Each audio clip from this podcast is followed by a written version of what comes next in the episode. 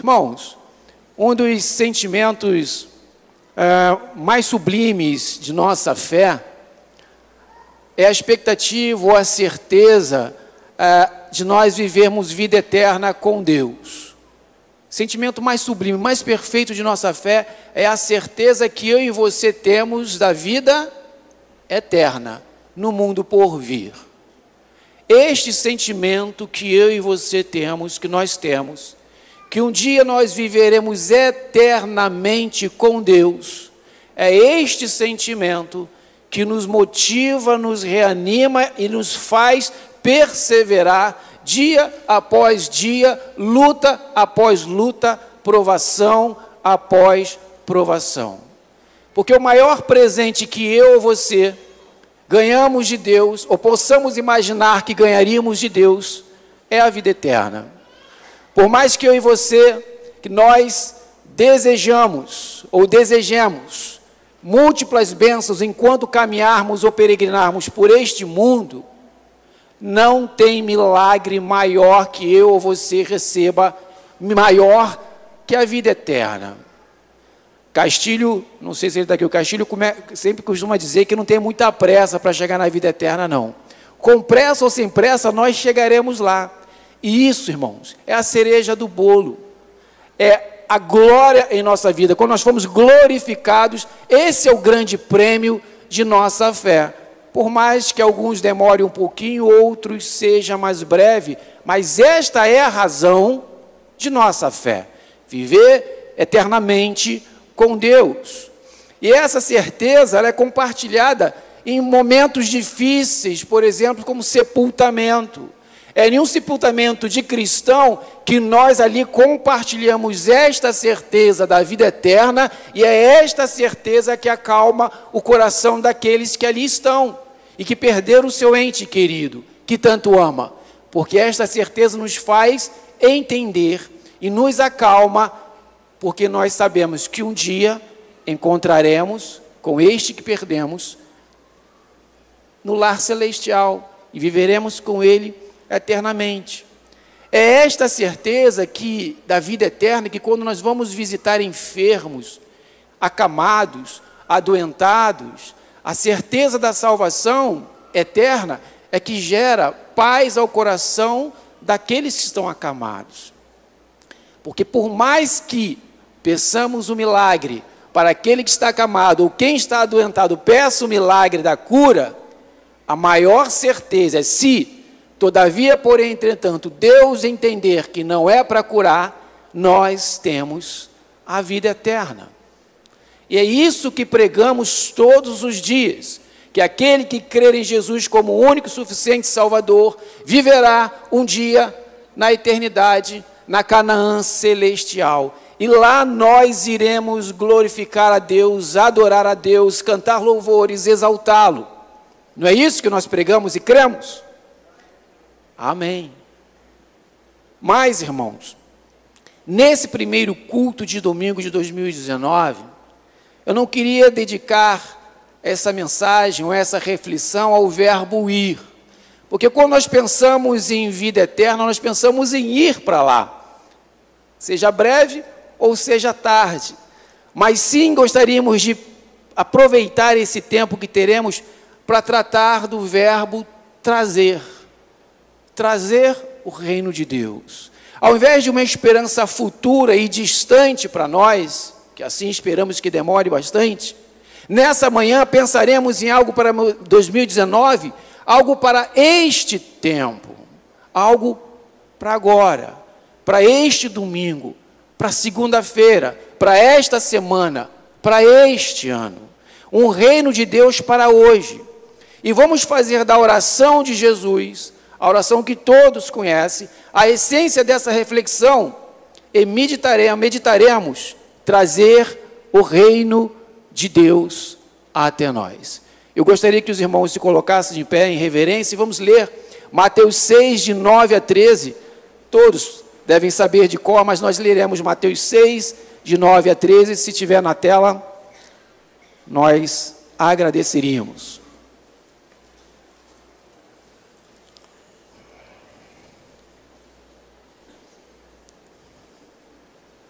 Isso, obrigado, Douglas. Vamos ler, irmãos. Vocês orem assim. Vamos.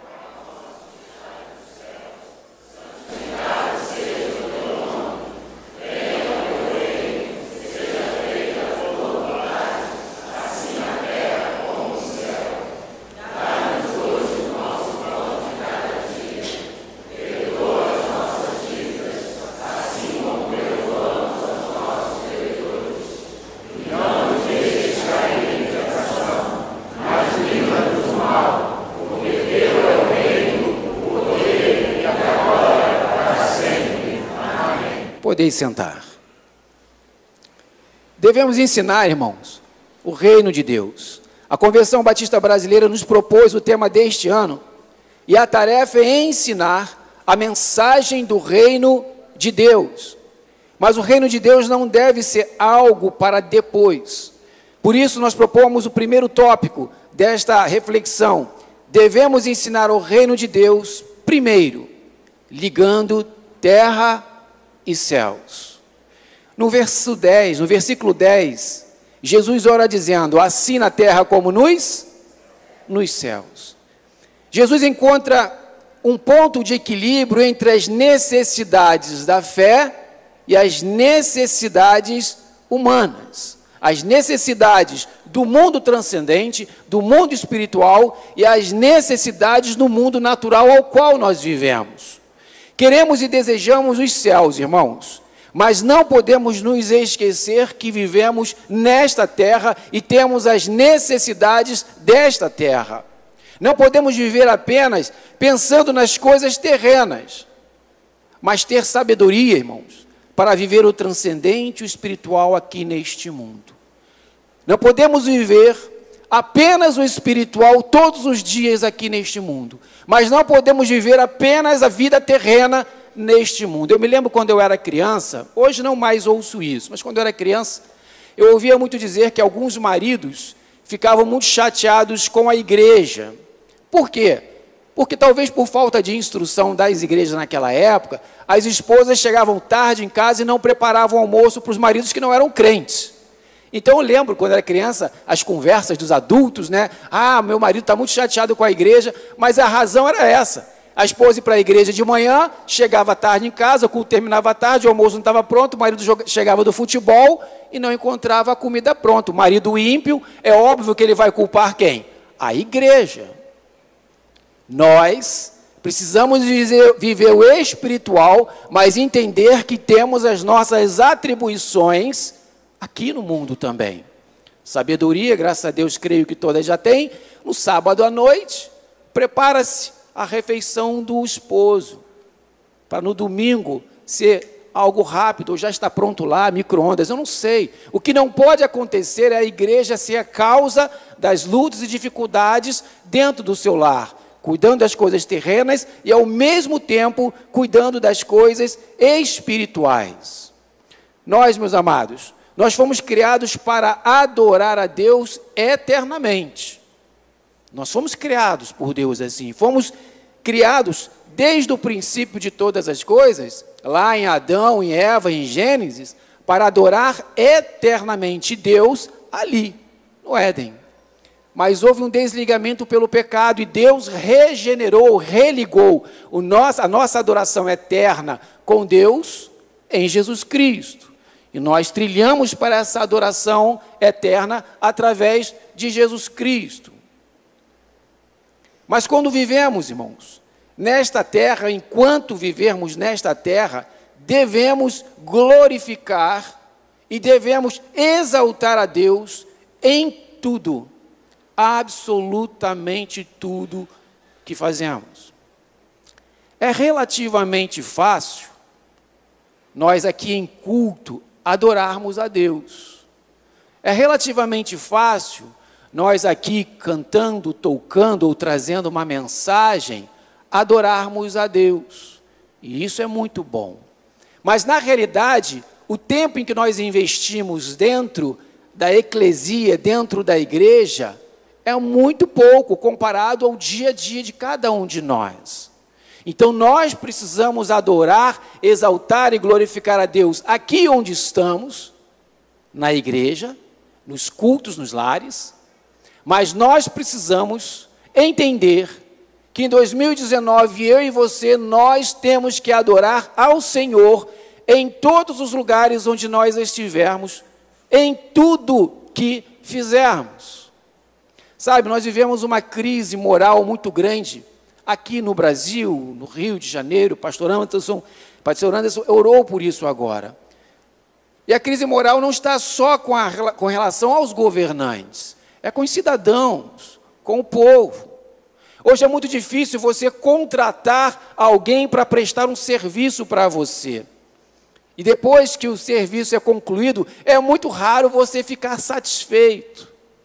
Mas quando você vê isso no ímpio, é natural, é ímpio. O triste é quando alguém chega para prestar um serviço para você e eles dão uma carteirada de crente, sou presbítero, sou pastor, sou diácono, sou isso. E após ele concluir o serviço, seja qual for, você perceber que ali não está Deus. Que ele não glorificou a Deus com o seu servir. Mas é muito fácil falar dos outros. Mas nós precisamos olhar para nós e fazer uma reflexão profunda e ver se nós estamos glorificando a Deus com tudo que fazemos e em todos os lugares. Se você é um pintor, por exemplo, irmãos, pinte a parede do seu cliente glorificando a Deus. Que seja a melhor pintura que aquele cliente já viu em toda a sua vida. Que quando ele olhar para aquela parede, ele veja a glória de Deus naquele, que ele nem entenda o que é isso, mas que ele veja a glória de Deus naquele serviço, que haja excelência no serviço. Se você é um mecânico, que no seu serviço haja a glória de Deus, onde aquele que, que pagou o teu serviço como cristão e mecânico, cristão mundo espiritual, mecânico mundo terreno, que ele olhe para o teu serviço e veja ali a glória de Deus em tudo que você faz. Sabe, irmãos, nós temos um exemplo ruim na Bíblia daquele que recebeu um dom ou um talento de Deus e não soube aproveitar, não usou para a glória de Deus, mas usou para si mesmo, que foi Sansão. Sansão recebeu um presente de Deus, um dom de Deus, um talento de Deus que não lhe pertencia, mas que tinha um objetivo óbvio, certo, tinha um alvo a atingir. Sansão deveria proteger o povo hebreu. Mas Sansão usou todo aquele poder que recebeu de Deus para, para si mesmo. Sansão gostava das gatinhas filisteias. A vida dele era essa. As gatinhas filisteias. Viveu a vida para isso. Perdeu sua vida porque não entendeu que o que Deus emprestou para ele era para honra e glória de Deus. Naquele tempo, as batalhas entre exércitos não eram apenas batalhas entre exércitos, mas eram batalhas entre deuses. E quando os filisteus ganhavam algum tipo de, alguma guerra com outro povo, quem ganhava a guerra não era o exército, mas era o Deus dos filisteus. Quando os hebreus ganhavam as guerras, quem ganhava a guerra era o Deus dos hebreus, e a função de Sansão era representar Deus aqui nesta terra, e ele não compreendeu isso. Mas em contrapartida, nós tamo, temos a nossa referência de fé, que é Jesus. Tudo que Jesus fez no seu ministério aqui na terra, não foi para sua honra e glória na terra, foi para exaltar o nome do nosso Deus. Cada cura, cada milagre, tudo que Jesus fez, a um simples é, transformar água em vinho numa, numa festa de, de casamento, que Parece algo simples, né? Não é uma necessidade extrema, mas ali Jesus estava chamando atenção para a glória de Deus. Ao curar um cego, ao levantar um enfermo, a ressuscitar um morto, Jesus não estava chamando a atenção para si, mas estava chamando a atenção para a glória de Deus. Nós somos seguidores de Jesus e precisamos entender isso e fazer de 2019 um ano onde nós glorifiquemos a Deus em tudo que você fizer. Se você serve ao público, é um servidor público, que aquele que você serve, irmãos, possa ver a glória de Deus no seu serviço. Aonde você estiver, fazendo o que você faz, que seja para a glória de Deus, para a honra de Deus, para exaltar o nome de Deus. É para isso que você e eu, é para isso que nós nascemos de novo. Não é para receber a glória, mas é para honrar a Deus com todos os dons e talentos que nós recebemos. E isso precisa ser um estilo de vida meu e seu. Sim, irmãos, nós nós devemos ensinar o reino de Deus, ligando terra e céu, sim. Mas nós devemos ensinar o reino de Deus como segundo ponto, trazendo o céu até nós.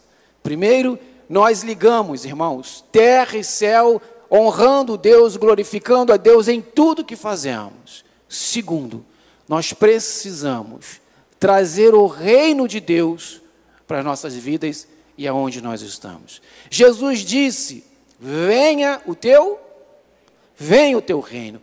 Ele não disse que possamos ir ao teu reino, ele disse: Venha o teu reino.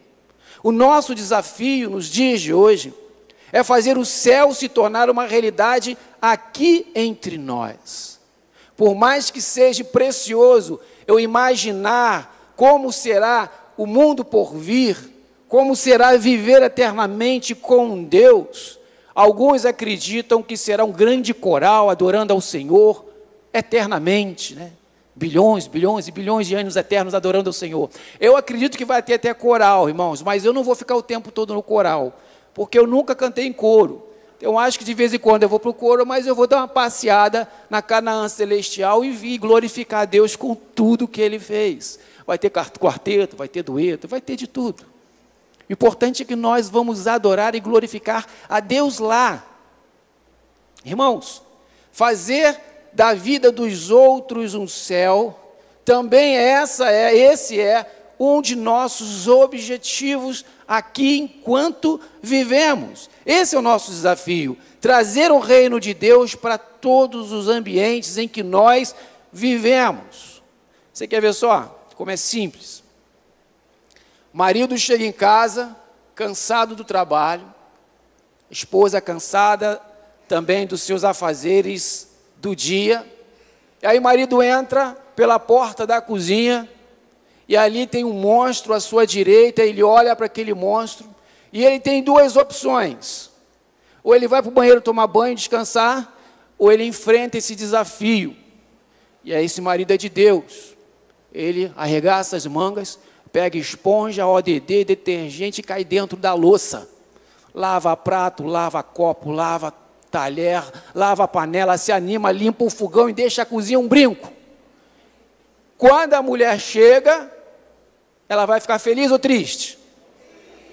Trouxe o reino de Deus para o seu casamento, irmãos. Trazer o reino de Deus é você fazer com que as pessoas sejam felizes também.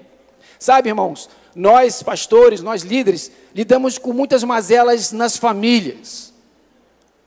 E os grandes problemas, as separações e os divórcios e as crises nas famílias, na maioria dos casos, não começa com a bomba atômica, não. Começa com pequenas coisas. Eu fui visitar essa semana retrasada, se eu não me engano, uma menina que, que estava se mutilando e chegou a tentar suicídio tomando muitos comprimidos, estava na Rocha Faria, não é cristã, a família não é cristã, e uma nova convertida aqui na igreja pediu que eu fosse lá visitar essa sua parente, eu fui. Mas isso não está acontecendo só no lar de não cristão está acontecendo dentro de nossas igrejas. Crianças, adolescentes se mutilando, irmãos, tentando suicídio, problemas no lar. E eu perguntei para essa mãe no hospital é, é, como é que ela está se, se cortando, se mutilando. Eu vi as marcas no braço, muitos caminhos.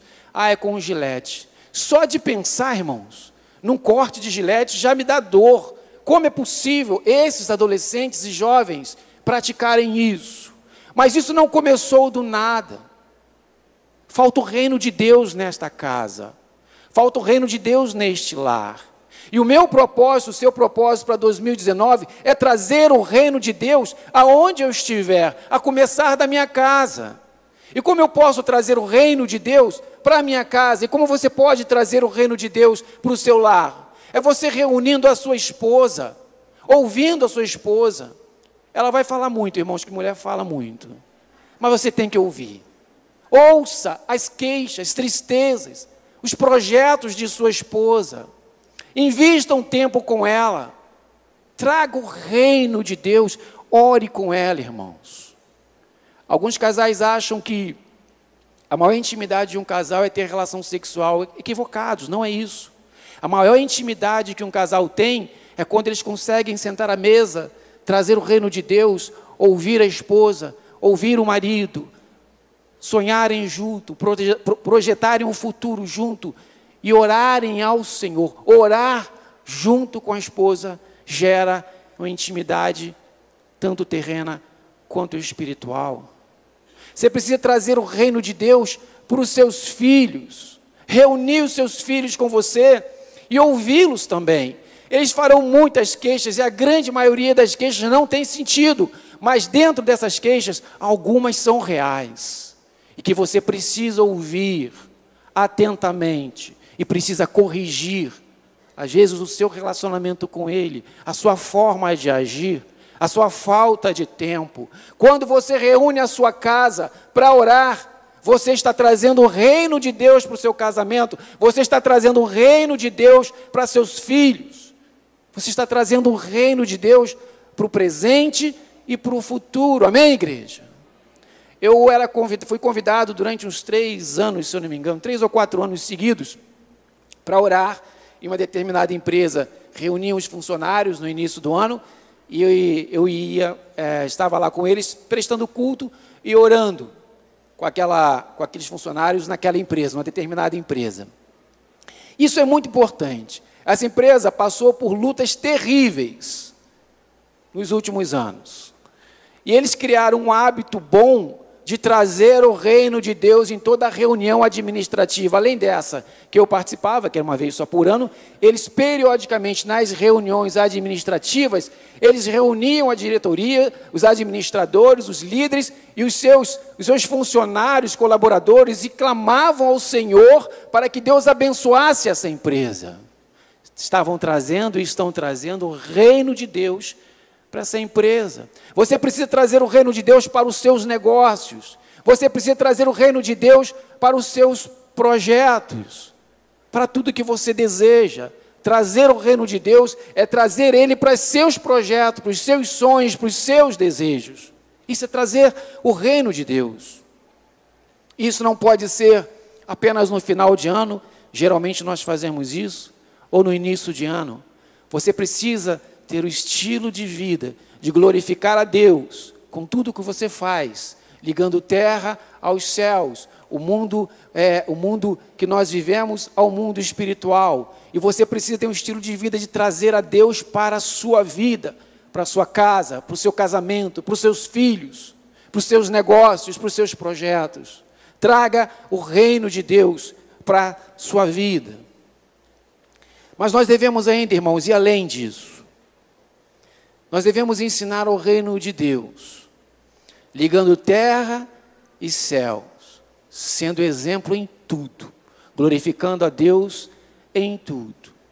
Devemos ensinar o reino de Deus, trazendo os céus até nós, trazendo o reino de Deus até nós.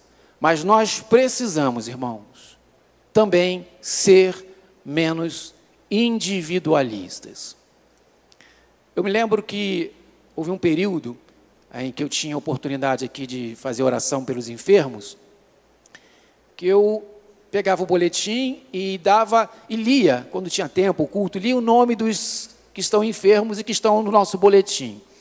E eu falava para os irmãos: irmãos, vamos ter o hábito de orar por aqueles que estão ah, no boletim. São muitos, são dezenas de irmãos que estão é, passando por dificuldades de saúde, internados, tratamentos no lar, acamados. Vamos de vez em quando, na semana, abrir o boletim, nessa página, ler estes nomes e orar por estes enfermos. E um passou-se, né, tempos, eu fui fazer uma visita lá embaixo a um irmão que estava internado E lá a sua esposa, graças a Deus, estava recebendo alta, já estava em alta, se preparando para ir embora. E a esposa, antes de eu me despedir, a esposa falou: Pastor, deixa eu falar com o senhor um negócio. Eu falei: Sim. Você lembra quando você pegava o boletim da igreja e lia os nomes dos enfermos e falava para nós orarmos por estes enfermos? Porque hoje nós estamos sentados na igreja ou em casa, podemos clamar e orar por estes enfermos, mas um dia Deus queira que não, pode ser que nós sejamos os enfermos e que vamos precisar do clamor da igreja.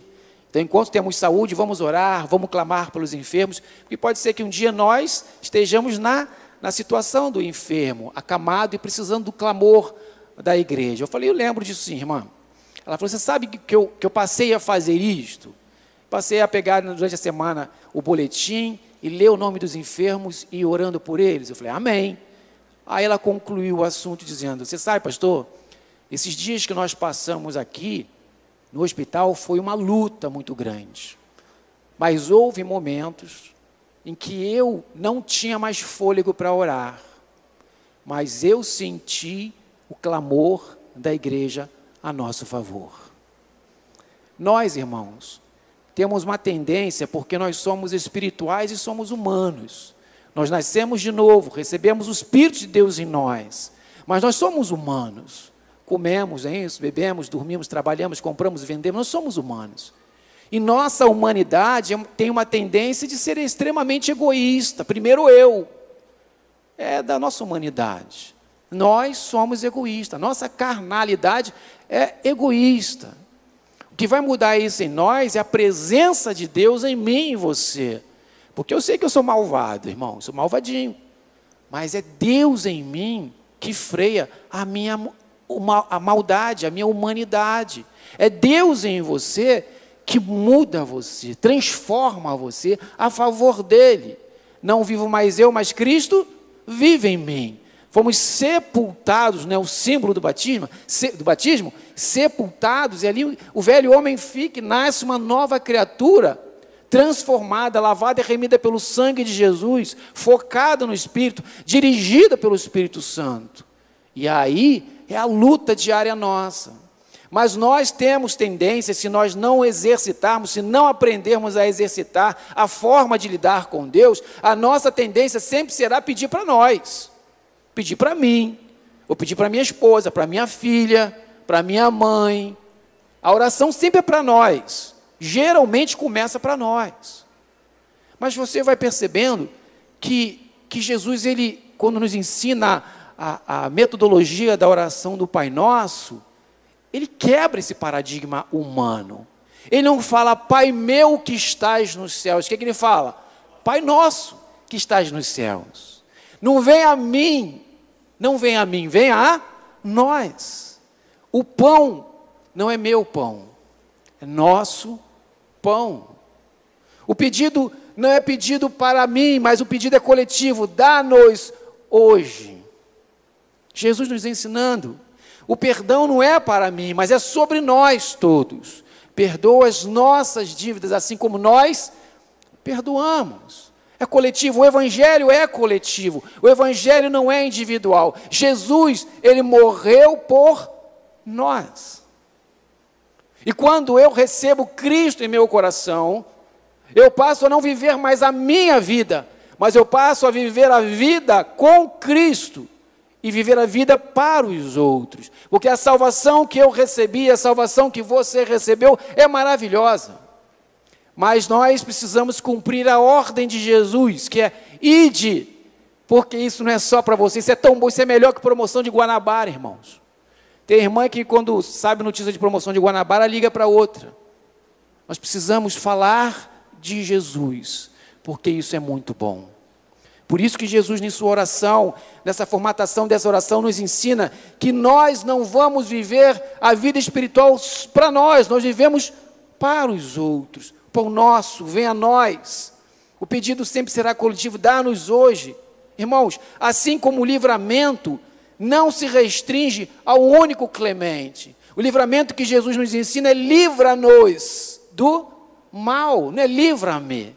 Esta é a essência do Evangelho. Eu gosto do Salmos 23, no versículo que diz: Unge a minha cabeça com óleo, meu cálice transborda. Não enche apenas o cálice, ele se transborda. O óleo do Senhor, o Espírito Santo em nós, ele não, tem, não é apenas para nos encher, para você ser um crentão, não, é para transbordar não é para você se encher de prosperidade e bênçãos apenas. Isso vai acontecer, mas é que tudo que acontece em sua vida possa também ser bênção na vida das pessoas que você conhece e não conhece. Porque se nós hoje temos a salvação, isso é pela graça, é um favor sem merecimento. Pessoas que eu não conheço, só conhecerei lá na Nova na Canaã. Pessoas que oraram por mim e eu nem conheço. Minha mãe levou nas igrejas meu nome, irmãzinha tal, igreja tal, e elas foram orando por mim, eu não sei quem são. E o favor destas orações por mim fez com que levantaram um clamor para que o Espírito Santo quebrantasse um coração de pedra e transformasse num coração de carne sensível à voz de Deus. E isso aconteceu com você também. Pessoas que você não conhece clamaram e clamam por você. Este é o Evangelho, é sinergia. Eu clamo por você e você clama por mim. Eu me preocupo com você e você se preocupa comigo. A igreja é um só corpo. Eu não gosto do meu dedinho mindim. Ele é muito feio, não tem unha, é horroroso. Mas, irmãos, se ele infeccionar, todo o meu corpo vai sentir. Ele é feinho, mas eu não quero perder ele. Todo o corpo sente. Você pode ser o pulmão da igreja. Você pode ser a retina da igreja. Você pode ser os lábios da igreja. Todo o corpo de Cristo sofre quando você sofre. Todo o corpo de Cristo se alegra quando você se alegra. Chorar com os que choram. Essa semana, essas duas semanas, a igreja chorou com os que choravam mas alegrar com os que se alegram. A sua bênção, o teu, seu testemunho, alegra o meu coração. O meu testemunho deve alegrar o seu coração. Este é o Evangelho de Cristo.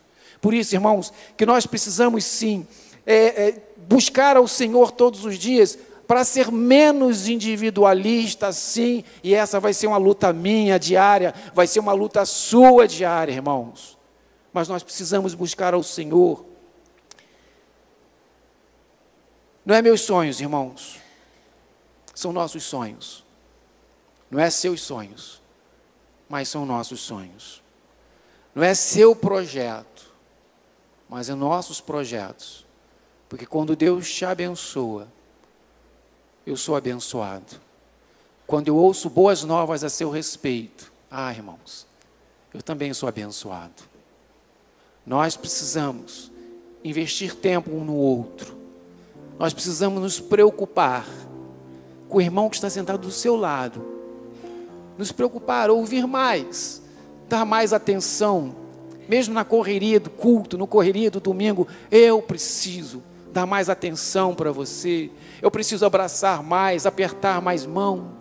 Eu preciso dar mais atenção e você também tem que fazer isso. Fazer de 2019 um ano diferente. Um ano onde você seja relevante na minha vida o ano onde você seja relevante na vida do seu irmão, o ano onde eu seja relevante na sua vida, irmãos. Primeiro, eu preciso ligar terras ao céu. Tudo que eu fizer, eu tenho que glorificar a Deus. Aonde meus pés pisar, ali precisa ser um lugar santo e próspero. Nós precisamos representar a Deus em tudo que fizermos e aonde nós estamos. Segundo, nós precisamos trazer o reino de Deus eu preciso trazer o reino de Deus mais vezes para minha casa. Você precisa trazer o reino de Deus para sua casa, para os seus negócios, para as suas amizades, para os seus relacionamentos. Você precisa trazer o reino de Deus. E nós precisamos, irmãos, pedir ao Senhor para nós sermos menos individualistas e olhar para aqueles que estão chorando. Investir tempo com eles e na vida deles é difícil? É. Mas aí é você viver a mundo terreno e o sobrenatural ao mesmo tempo. Porque se você for olhar o seu relógio, você não terá tempo, a sua agenda você não terá tempo. Mas por incrível que pareça, nos dias de sepultamento de nossos entes queridos, nossos relógios são parados, nossa agenda é modificada. E muitas vezes, irmãos, Nós encontramos no sepultamento pessoas chorosas, porque não investiu tempo aquele que foi sepultado, porque foi individualista, viveu para si. Que 2019, irmãos, nós possamos ser mais coletivos e pensar mais um nos outros. Porque o reino de Deus, ele é inclusivo. O reino de Deus é inclusível. O reino de Deus, ele abençoa não apenas a mim, mas ao outro que ao meu lado está. Nesse 2019 sejamos bênçãos e não apenas abençoados. Ser abençoado é muito bom, mas ser bênção é melhor ainda. Que liguemos terra e céus, que glorifiquemos a Deus em tudo que fizermos, que levemos o céu até aos que em trevas estão. Que seja esse novo ano, o ano que Cristo reina já. Não esperar o mundo por vir, mas que Cristo reine hoje, que você glorifique hoje, que você exalte hoje. Todos os dias seja hoje o dia de glorificar e exaltar o nome do nosso Senhor Jesus Cristo. Para concluir, eu quero com os irmãos sentados mesmo ler um texto que está no nosso boletim, na primeira página, no culto da manhã. Que é Mateus 5, 14, 16. Vocês que têm boletim podem acompanhar. Que diz assim: Vocês são a luz do mundo. Não se pode esconder uma cidade construída sobre um monte. E também ninguém, ninguém acende uma candeia e a coloca debaixo de uma vasilha. Pelo contrário, coloca no lugar apropriado e assim ilumina todos os que estão em casa. Assim brilha a luz de vocês diante dos homens, para que vejam as suas boas obras e glorifiquem ao Pai de vocês que está nos céus. Que as suas boas obras, irmãos, possam exaltar, engrandecer, adorar e glorificar a Deus não no mundo por vir, mas hoje e durante todos os dias de 2019.